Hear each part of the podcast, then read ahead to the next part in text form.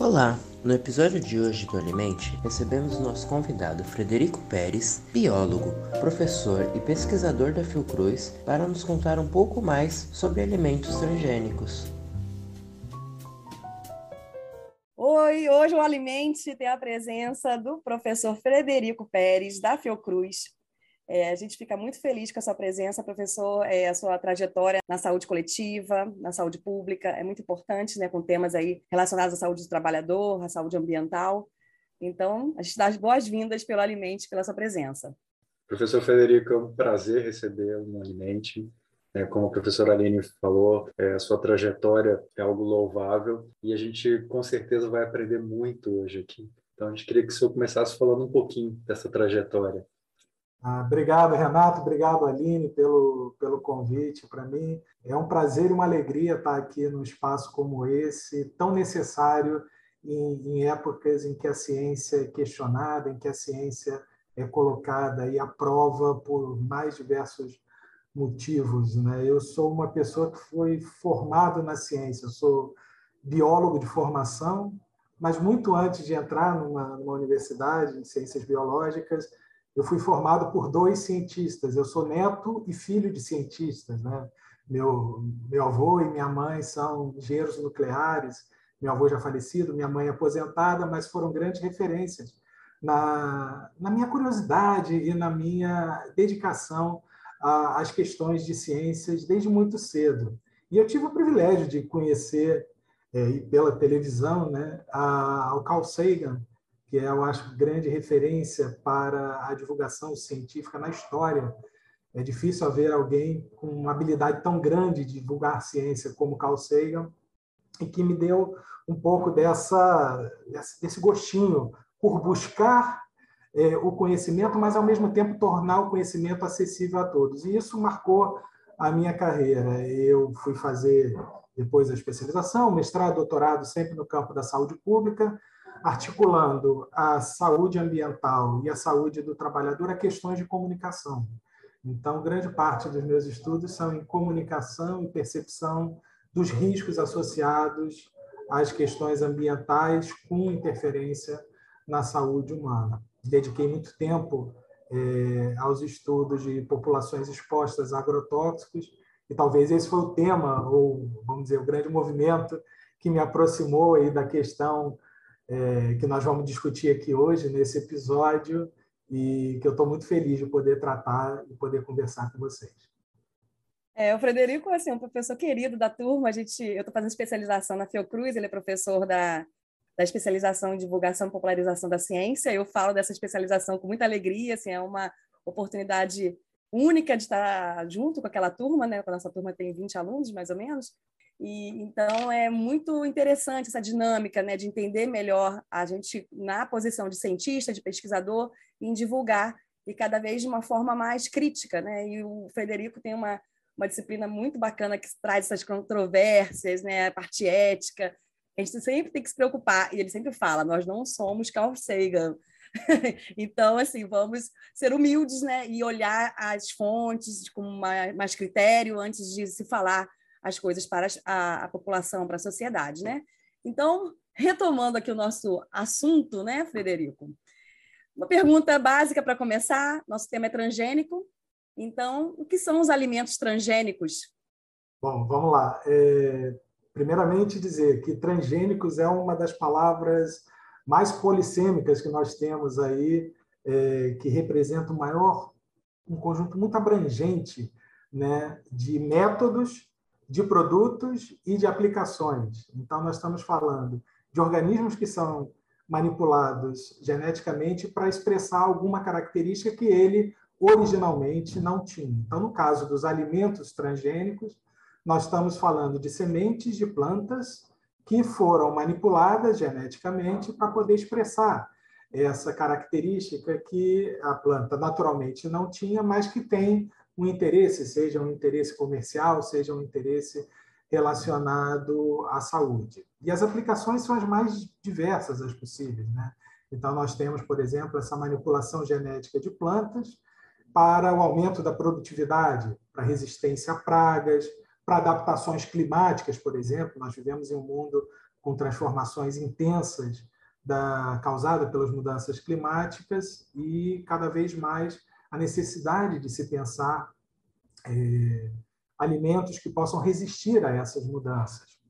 Mas também sabemos que essas mudanças e essa manipulação genética de, desses alimentos não vem dissociada dos interesses daqueles que financiam esse tipo de tecnologia.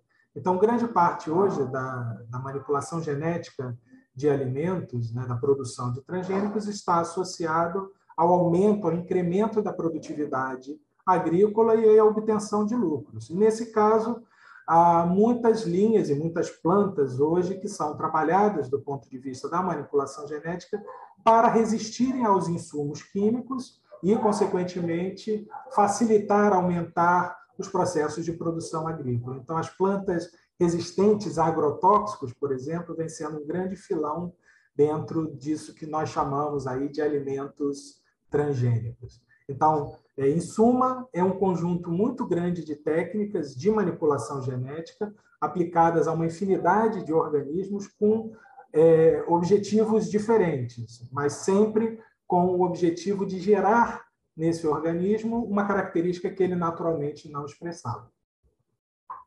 Muito interessante você colocar isso, Frederico, porque a parte da minha formação foi em Viçosa e eu fiz meu, meu, meu doutorado no bioagro trabalhando com soja. E lá eu não trabalhei com transgênicos, eu trabalhei com sojas melhoradas, né, a partir de, de cruzamento. Isso sempre causa uma, uma, grande confusão né, na maioria das pessoas. E aí vem uma pergunta que acho que é, é bem polêmica, mas ela é necessária até porque é esse o objetivo do Alimente, é, é fazer essa, esse entendimento da ciência. Né? Quando a gente fala de transgênico, existe comprovação científica que um transgênico possa trazer algum prejuízo, algum malefício à saúde da população? Qual é a sua visão que você tem sobre isso? Olha, Renato, acho interessante, até nem acho tão polêmica, porque é um assunto que vem sendo, felizmente, é, muito tratado, não com o enfoque necessário. Por isso eu louvo uhum. experiências como essa de, de divulgação científica, onde tem espaço para a gente discutir a questão na sua especificidade e separar literalmente o joio do trigo transgênico, né? fazendo aí um trocadilho infame. Mas a questão que você trata, e foi interessante você resgatar, a partir do melhoramento eh, de plantas, né? porque nós estamos falando de uma tecnologia que não é tão nova, uma tecnologia de mais de duas décadas, pelo menos, de, de tradição, que é utilizada, sim, para o beneficiamento de plantas. E as tecnologias, principalmente as tecnologias de alimento, elas têm sido associadas historicamente a uma aversão eh, pública a respeito dos seus riscos em relação aos seus benefícios. Né? Então, quando você me pergunta, por isso que eu digo que não é tão polêmica, porque essa é uma polêmica antiga, que embora não totalmente superada, Sim. mas está sendo dada aí há muitos, há muitos anos, né? E aí quando você me pergunta se existe uma comprovação científica, é, eu primeiro fico olhando para a palavra comprovação. Né? Comprovação praticamente vem de prova, né? Uma, é, como se fosse um resultado, uma prova inequívoca, baseado na ciência de que esses produtos geneticamente manipulados possam trazer algum malefício à saúde. E o que nós temos do ponto de vista do conhecimento científico sobre o tema é que é, diversos estudos vêm apontando indícios indicativos de que esses alimentos podem gerar problemas ou distúrbios à saúde. Né? Uma questão importante a trazer quando a gente tenta relacionar é, alimentos geneticamente modificados à saúde é um pouco tentar entender a natureza de que distúrbios são possíveis ou que têm sido frequentemente ou mais é, frequentemente encontrados na literatura científica na sua relação com essa exposição aos transgênicos. Então, a gente vê muito, é, muitos estudos que relacionam, por exemplo, o consumo de alimentos transgênicos a diabetes, a hipertensão, alguns tipos de câncer, a doença de Parkinson, algumas alergias. E quando a gente vai olhar para a origem dessa doença, dessas doenças, né, desses distúrbios, a gente sabe que são doenças cujas causas não são diretamente determinadas a uma única fonte. Então, são doenças multicausais que podem ou não ser causadas ou ter a sua situação agravada por conta do, do consumo desses alimentos transgênicos. Então, já existe, sim, na literatura científica, né, é, evidências de que esses alimentos geneticamente modificados podem trazer riscos à saúde, mas num ambiente de divulgação científica a gente precisa colocar isso no marco de incertezas. Né? Um, teve um estudo recente que eu li há pouco tempo, ele foi feito em 2019, fazendo uma revisão de tudo o que se tinha em termos de segurança dos alimentos, do ponto de vista da produção científica a respeito. E esse estudo mostrou que aproximadamente 5% da literatura científica sobre eh, segurança de alimentos trata já da questão da manipulação genética dos alimentos e potenciais efeitos à sua saúde. A maior parte desses estudos são testes, né, são baseados em testes de correlação entre o consumo desses alimentos e a, a incidência dessas doenças ou desses distúrbios nas populações que consomem ou não consomem, ou que consomem mais e consomem menos esses alimentos. Então, isso é um problema, sim, que está presente na pauta científica, tem sido crescente em termos da sua publicação na literatura, mas a gente não vê uma outra discussão que está subsumida nessa questão. Porque quando a gente fala de alimentos geneticamente modificados, e aí vamos dar nome a esses bichinhos. Né? Nós estamos falando, principalmente em termos de volume, nós estamos falando da soja, nós estamos falando do milho, nós estamos falando do algodão, agora mais recentemente do trigo. Então, são produtos que estão basicamente na composição de alimentos processados e ultraprocessados. São alimentos que são utilizados também muito fortemente na alimentação de criações animais.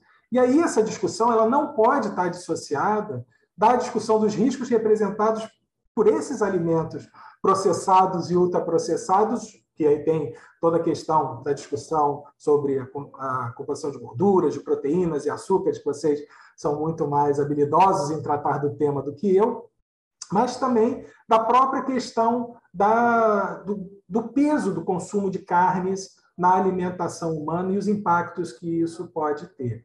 Então, é importante, quando a gente traz a questão para a discussão do ponto de vista da, da divulgação científica, que a gente possa associar esses riscos que, sim, existem, já são relatados como evidências em boa parte da literatura é, acadêmica que está sendo produzida, mas que a gente possa colocá-los dentro de um contexto mais amplo sobre a segurança de alimentos e a nossa habilidade em fazer escolhas alimentares saudáveis. Muito bom. E assim, pensando numa questão mais ampla, é, e a relação dos transgênicos nessa produção, monocultura, com o agronegócio e com os agrotóxicos, nessa produção aumentada, né? demanda mais agrotóxico, qual é a relação? Olha, eu acho que há uma relação direta entre a produção, melhoramento genético de alimentos e o agronegócio. Né? Eu mencionei o nome das criaturas, né? soja, milho e algodão, principalmente, né? como as três principais commodities é, que são produzidas em larga escala no mundo inteiro, baseadas em sementes manipuladas geneticamente. Então, a gente tem que admitir que o agronegócio é um dos principais beneficiários dessas tecnologias de alimentos dizer que essas tecnologias são feitas para matar a fome do mundo é parcialmente verdade e é a parte menor da verdade. Né? Você tem o grande benefício aí, é o aumento da produtividade agrícola, das margens de lucro que o agronegócio tem em tratar alimentos como commodities agrícolas que são vendidas aí nos grandes mercados internacionais. E a principal destinação desses alimentos, dessas commodities agrícolas tratadas como alimentos, ou alimentos tratados como commodities agrícolas, desculpa, é a destinação que ela tem para a indústria de alimentos e para a criação de animais. E aí o que nós temos visto é que o aumento exponencial da produção de alimentos a partir da, de sementes transgênicas, de sementes manipuladas eh, geneticamente, ela está muito relacionada com o aumento, com a expansão da produção dessas commodities agrícolas. Então, você vê países como o Brasil, por exemplo, cuja matriz econômica é absolutamente dependente do agronegócio, estima-se que mais ou menos metade do PIB brasileiro, e o Brasil é um dos países mais ricos do mundo, e metade do seu PIB esteja relacionado ao agronegócio, isso tem um impacto direto no estímulo ao desenvolvimento desse tipo de pesquisa e nesse tipo de tecnologia para sustentar esse agronegócio. Então, países que, assim como o Brasil, têm é, baseado a sua economia ou tenha tornado num processo que alguns autores estão chamando de reprimarização da economia, quando há um aumento da dependência da comercialização de produtos primários, como os produtos da agricultura e da pecuária, esses países tendem a enfrentar problemas eh, relacionados ao incremento muito, muito forte do, do agronegócio na sua relação com o desenvolvimento e a expansão da produção de commodities agrícolas geneticamente modificadas. E como nós vimos que grande parte da manipulação genética está para melhorar a produtividade agrícola, um dos, uma das funções né, mais frequentemente utilizadas nessas técnicas de manipulação genética de alimentos é que elas resistam a determinados agrotóxicos utilizados nos processos produtivos. Então, a soja, por exemplo, ela foi modificada geneticamente para resistir a um herbicida que era utilizado para controlar ervas daninhas nos processos de produção dessa soja, no plantio dessa soja.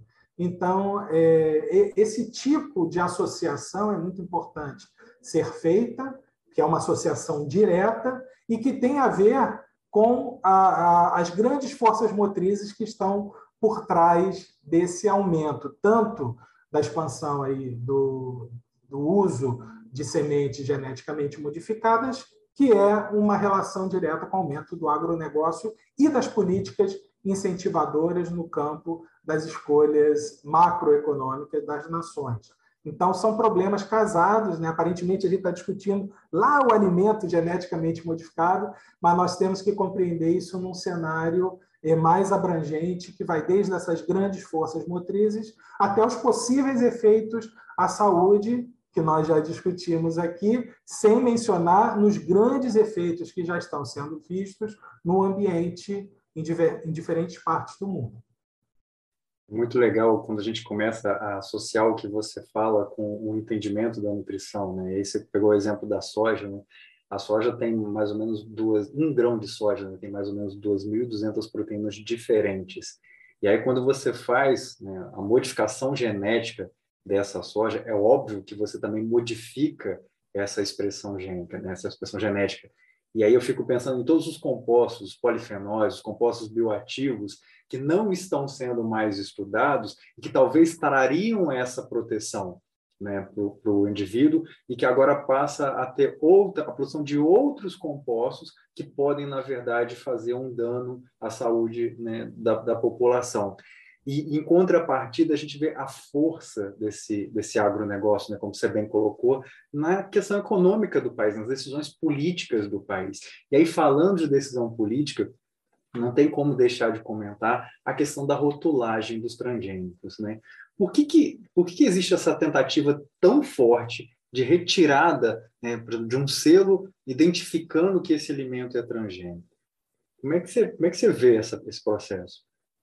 Perfeito, você foi é, preciso ao fazer essa relação, porque quando a gente está falando sobre rotulagem, a gente está falando sobre comunicação, sobre dar publicidade às informações, nós temos que levar em conta o que está por trás disso. Então, a indústria do alimento sabe muito bem, e, e esse, isso está na origem da questão que você me coloca, que existe uma versão pública isso no mundo inteiro, não só no Brasil, uma versão pública à tecnologia de alimentos.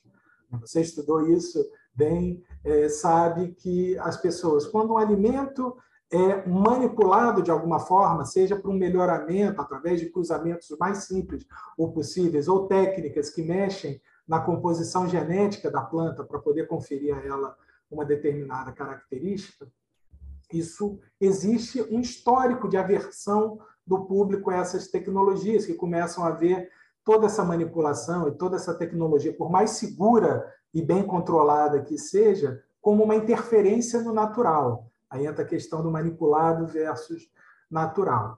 E no âmbito dessa aversão, quando você dá notícia, você dá informação, você torna visível a informação de que aquele determinado alimento ele foi manipulado de alguma forma, mesmo que as pessoas não entendam a ciência que está por trás disso, os riscos que elas estão correndo, existe uma aversão a esses produtos. E aversão a um produto é, oferecido pela indústria significa perda de lucro, né? significa diminuição da venda desse produto. Então, há um lobby hoje, é, muito claro, não de hoje, já vem de muito tempo, a indústria alimentícia no mundo inteiro é muito poderosa, e absolutamente é competente em fazer esses lobbies em diferentes setores da sociedade para minimizar essa aversão pública à tecnologia de alimentos e facilitar, assim, a aceitação desses produtos ultraprocessados. E isso está no bojo da questão que vem as possíveis mudanças na lei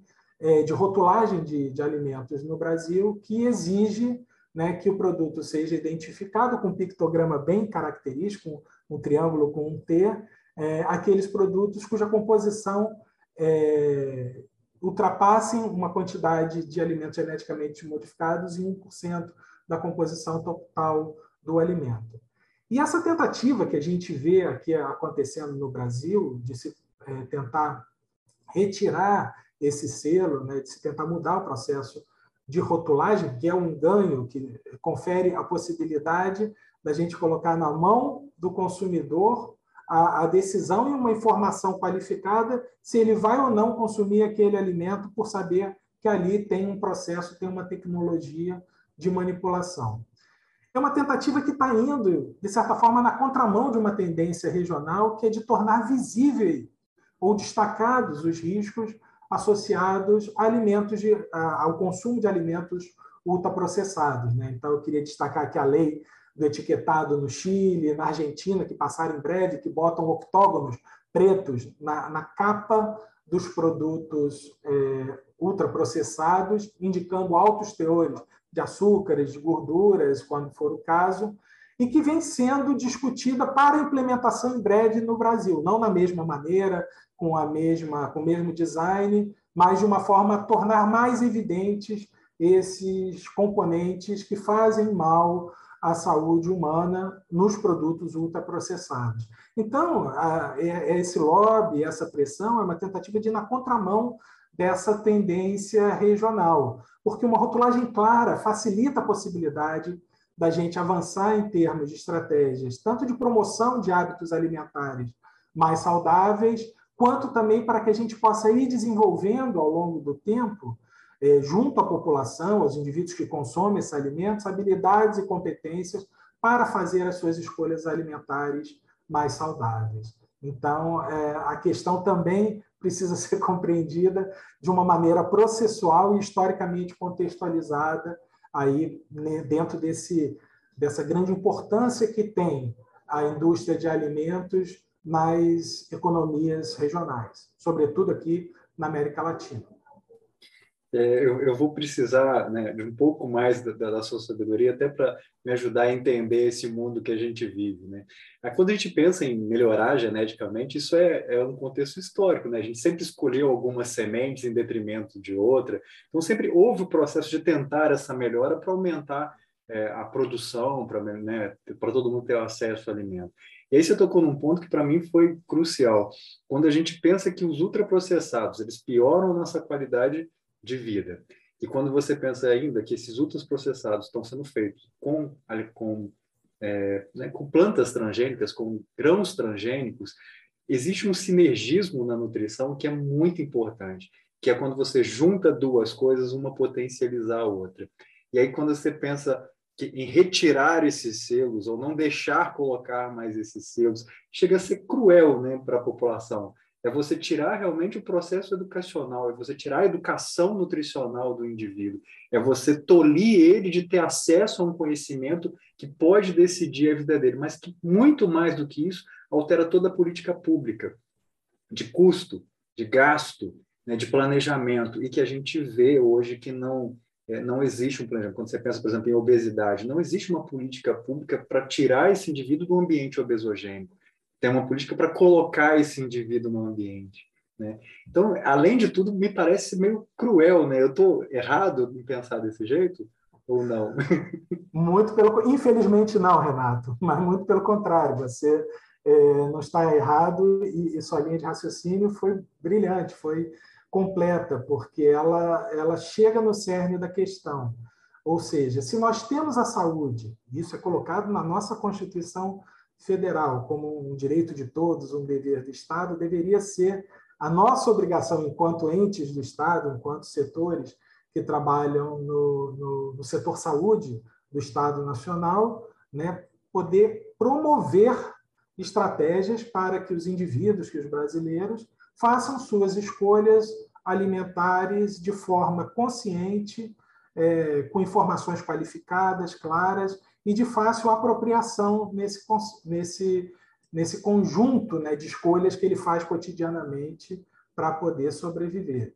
E aí você tem algumas questões que vão de encontro a esse, a esse marco que está presente lá na nossa lei máxima. Né? É, por exemplo, a gente não ter aí estimulados estratégias que facilitem aos indivíduos desenvolverem essas habilidades e competências para fazer essas escolhas alimentares. Então, a questão da rotulagem é uma das iniciativas que nós temos para promover o desenvolvimento dessas habilidades e competências para poder identificar, compreender, avaliar e dar sentido a essas informações que estão presentes nesse, no rótulo desses alimentos e que podem ser determinantes das suas escolhas. Né? Tão logo, tem um dado interessante que tão logo a lei da, da rotulagem de produtos geneticamente modificados foi a, aprovada no Brasil alguns anos atrás, houve um discreto, é, uma discreta queda no consumo desses alimentos por diferentes parcelas da população brasileira, ou seja, aquilo gerou um impacto em termos do consumo de alimentos ultraprocessados. No Chile, por exemplo, quando passou a lei do etiquetado, que foi a maior, mais abrangente feita aqui na nossa região, houve um consumo evidente, um consumo jamais é, é, substancial na, desses produtos ultraprocessados. Por quê? Quando você compra um produto e vê lá três octógonos pretos ocupando 40% do rótulo frontal desse produto, indicando alto teor de açúcar, alto teor de gordura ou alto índice de calórico dos alimentos, o indivíduo para para pensar, opa, talvez eu, esse produto aqui do lado é, não tenha isso, eu vou fazer a opção por ele, ou vou deixar de consumir isso e consumir um outro alimento na tentativa de proteger a minha saúde e a da minha família. Então, eu estou promovendo, a partir de uma política pública, uma política do Estado, eu estou promovendo que os indivíduos desenvolvam essas habilidades é, para a realização de escolhas alimentares mais saudáveis. E existe é, um conjunto, né, um nome que se dá a isso, a esse conjunto de habilidades e competências que os indivíduos vão desenvolvendo ao longo da vida para é, facilitar o seu processo de busca, compreensão, avaliação e significação de informações sobre saúde, que chama literacia em saúde. A literacia em saúde é um conceito que vem sendo amplamente utilizado no mundo inteiro e trabalhado do ponto de vista das políticas públicas, ou seja, a necessidade da gente incorporar nas, no, no, conjunto das nossas políticas públicas o desenvolvimento da literacia em saúde em diferentes grupos da, da população brasileira, sobretudo aqueles que estão mais vulneráveis a, a esse ambiente obesogênico que você descreve muito bem, é uma estratégia não só necessária, como urgente, e que nós devemos cobrar. Então, tem todo um, um, movimento, ainda tímido, mas que já vem alcançando um, um aumento no nosso país, de, de tentar incorporar no âmbito das nossas políticas públicas é, o desenvolvimento da literacia em saúde de diferentes grupos da população, com destaque para aqueles que se encontram mais vulnerabilizados em termos das suas escolhas ah, alimentares, ou seja, aqueles que têm menos capacidade de fazer escolhas alimentares é, informadas, seja por disponibilidade de alimentos, seja por questão do valor dos alimentos ou por desconhecimento dos riscos. É, a questão da, da literacia é bem, bem interessante e, assim, engajar o público, né? A, a instituição, né? a academia, os pesquisadores trazer essa informação para o público numa questão de saúde pública mesmo, de ação, né? de Estado, política. E aí tentar entender se a gente vai no futuro, vai conviver com os transgênicos, nós vamos conviver com essa opção alimentar, com rótulo. Então, o que, que você imagina assim para nossos próximos anos? Bom, nós já convivemos com os transgênicos, nós, então estamos no futuro, né? O futuro é o nosso presente, né? É, esses alimentos já são é, incorporados à nossa dieta há pelo menos duas décadas pela produção em larga escala, principalmente dessas commodities agrícolas, com uma possibilidade de se amplificar isso, né, com a, a difusão agora da, do trigo transgênico, que acaba de ser autorizado o seu sua comercialização na Argentina e mais recentemente autorizada a sua importação pelo Brasil. O Brasil não é um grande produtor de trigo, não está dentre as principais commodities que o país é, produz, porém é um grande importador, importa grande parte do seu trigo da Argentina e, e essa questão agora suscita para a gente algumas preocupações, assim como a soja, há duas décadas atrás, a incorporação da soja transgênica na cadeia é, alimentar brasileira e na cadeia produtiva nacional, no caso, é, trouxe bastante preocupação.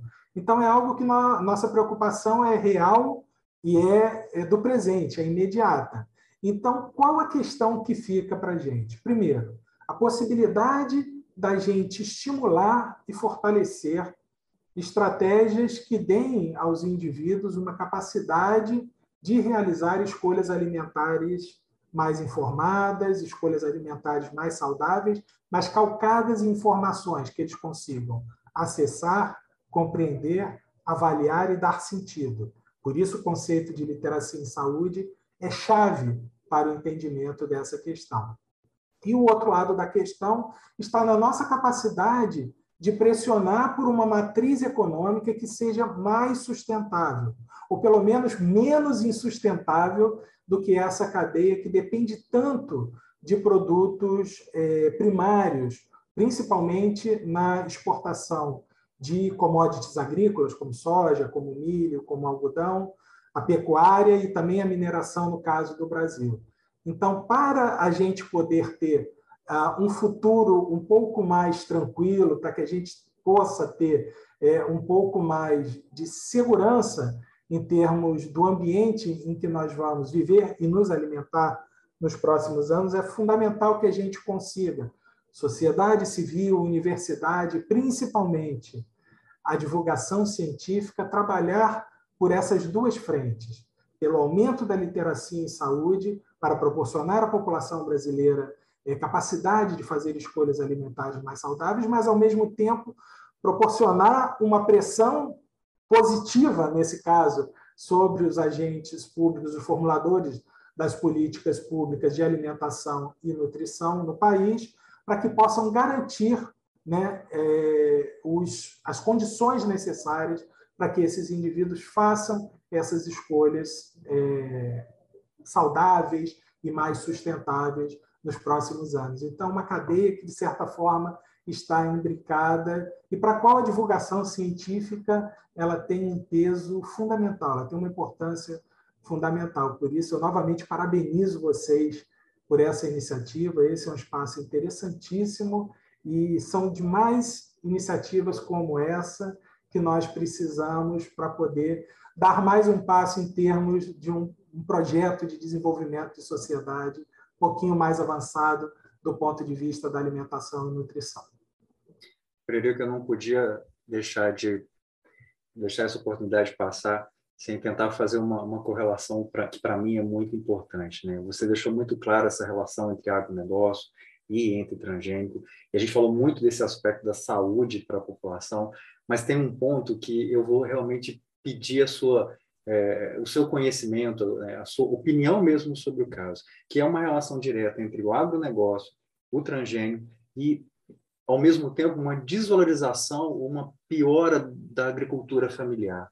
Você vê algum link nesse processo e, e como é que a gente poderia, né, tentar minimizar esses danos que, que com certeza estão acontecendo? Olha, eu vejo relações diretas e inequívocas, e não só eu, como diversos é, é, atores, diversos atores da prática, pesquisadores, acadêmicos, que têm se dedicado a estudar as relações de produção, aos padrões de produção e consumo no Brasil, com ênfase na, na evolução e nas mudanças acontecidas na agricultura nos últimos anos, principalmente né, em função dessa reprimarização da economia nacional que se tornou tão dependente da, da monocultura exportadora, do alimento como commodity. Eu vejo uma relação direta, porque ao mesmo tempo em que você avança em termos das áreas que são destinadas para a produção dessas commodities exportadoras, e que muitas delas têm na origem da sua cadeia sementes geneticamente modificadas, como você bem aponta, e aí eu destaco principalmente a soja, que desde os anos 70 já forçou uma expansão na sua área produtiva em mais de 500%, em termos de áreas destinadas à agricultura de soja desde os anos 1970 até os dias de hoje, invadindo muitas das vezes biomas naturais, trazendo impactos relacionados às fontes de água, relacionados às matas nativas e, e à biodiversidade que nós temos é, no nosso país. E uma área cujo corredor se expande justamente em, direção e atravessando dois dos mais importantes biomas que nós temos no nosso país, que é o Cerrado. O Centro-Oeste se torna aí o grande polo produtor de commodities agrícolas e principalmente da soja, e agora indo na fronteira norte do Cerrado para a região Amazônia, ameaçando o bioma com maior biodiversidade que nós temos no planeta. Então, é um problema que está totalmente imbricado e relacionado. É, vocês que estão aí em Juiz de Fora, né, eu tenho a família da minha esposa é, de Campo Belo e eu passo muito por Juiz de Fora e depois sigo Barbacena até Lavras é, para poder visitar a família e tenho acompanhado nos últimos anos, nesses últimos 20 anos em particular, que eu passo três, quatro vezes ao ano ao longo dessa estrada, a mudança que tem em termos das áreas destinadas às produções, principalmente no trecho da estrada entre Barbacena e Lavras, onde você via um forte, é, uma forte presença da indústria é, do, do, da produção de leite, né? principalmente do gado, da produção de leite, também muito café, aí bastante laranja ali naquela região, e hoje você praticamente 80% das áreas destinadas à produção estão com plantio de soja. Então, você tem aí uma relação direta entre a expansão do agronegócio, principalmente da soja, que é um produto altamente lucrativo, é uma commodity altamente lucrativa. O Brasil não se torna, da noite para o dia, o maior exportador de soja do mundo. Isso é um processo que levou é, alguns anos e algumas escolhas estiveram por trás desse processo. E essas áreas que anteriormente eram destinadas à agricultura familiar, e essa sim é que mata a fome do povo, essa sim é que é, é, é responsável pela alimentação da, da nossa população, ela vai perdendo essa área para poder dar é, local e abrigo a essas produções que são, em quase toda a sua, a sua extensão, exportadas e cujo lucro nem ficam nas próprias regiões, já que são comercializados por grandes empresas transnacionais e o lucro muitas das vezes não é revertido para benefícios no nosso país. Então nós estamos diante de um processo, mais do que um processo, um ciclo vicioso, onde é, a reprimarização da agricultura brasileira, do agronegócio, né, o peso que ele toma em termos da cadeia econômica nacional, da matriz econômica nacional, ele gera um, uma série de consequências, não apenas para o ambiente, mas também para a disponibilidade de alimentos. E pensando no momento em que a gente já vive uma grave crise de insegurança alimentar, isso tem impactos diretos no agravamento dessa crise. Então, você é absolutamente preciso ao fazer essa correlação, e eu concordo em gênero, número e grau contigo. Pois é, né? Dá para ficar aqui umas horas conversando com o Frederico, oh. conversar mais sobre outros temas. Foi um prazer te receber, assim, muita informação, né? É, é um momento crítico mesmo de reavaliar nossa presença como consumidores né, no país e o que a gente escolhe para levar para casa, né, para nossa, nossa família, o que a gente vai consumir e o que, que isso está gerando aí impacto na saúde, no ambiente, política. Então, a gente agradece a presença aqui no Alimente, muito obrigada. O Alimente é um, é um espaço democrático, né, e, e a gente sempre coloca que a principal né, vantagem do Alimente é essa democratização e essa é trazer a ciência de uma forma mais acessível, né? E, e a sua fala, ela não só acrescenta, como ela também traz para a gente um, um, conhecimento que é gostoso de entender, sabe? É um, você faz de um jeito com que a gente olha e fala assim, nossa, parece tão simples, mas a gente que trabalha com ciência sabe que existem anos, décadas aí de estudo e conhecimento para tornar isso acessível a todo mundo.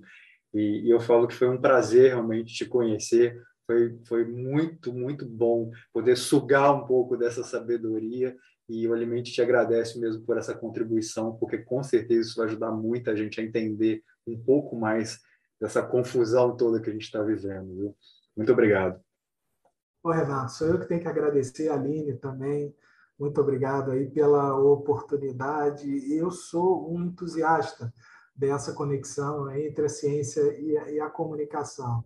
E eu nunca vi muito sentido na produção do conhecimento desarticulado da comunicação. Por isso essa tentativa de sempre tornar de torná-lo de alguma forma interessante para algumas pessoas, entendendo que o conhecimento ele é sempre o ponto de partida para a, o desenvolvimento de um projeto de sociedade mais desenvolvido e nunca uma ideia fixa e final sobre determinado tema. Então, é, agradeço imensamente a vocês por essa oportunidade, felicito o Alimente né, como uma iniciativa de discussão dessas questões tão pertinentes aí à nossa sociedade e que viva a ciência, viva a universidade pública e viva a divulgação científica. Parabéns, meninos.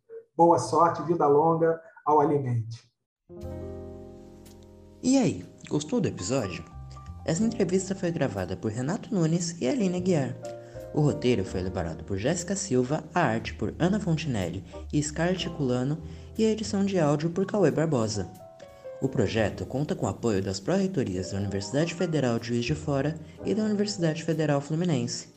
Obrigado por ouvir até aqui, não se esqueça de nos seguir para mais e até a próxima!